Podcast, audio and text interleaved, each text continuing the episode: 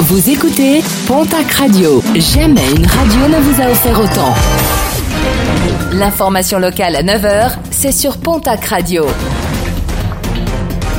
Bonjour Jean-Marc Courage Sénac.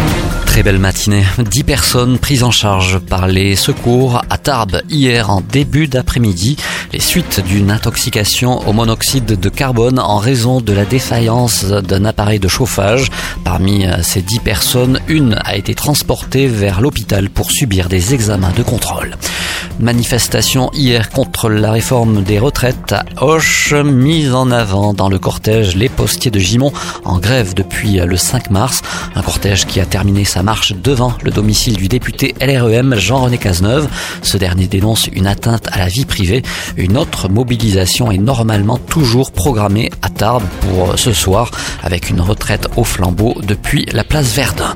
Une très forte hausse des cas de contamination au coronavirus déplorée hier dans les Pyrénées-Atlantiques. Six nouveaux cas, cinq femmes et un homme dont l'état de santé n'est pas préoccupant.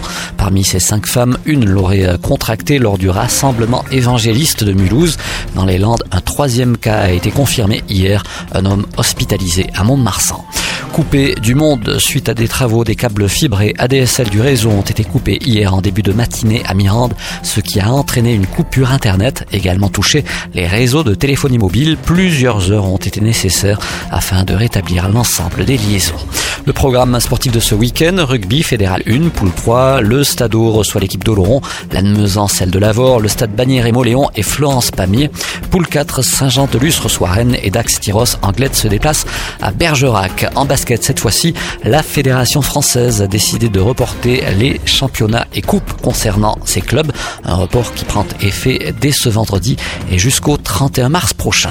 Et puis pour finir du football avec le championnat national, le POFC toujours leader au classement se déplace ce soir à Villefranche, 7e pour le compte de la 26e journée du championnat. Coup d'envoi de la rencontre à 20h.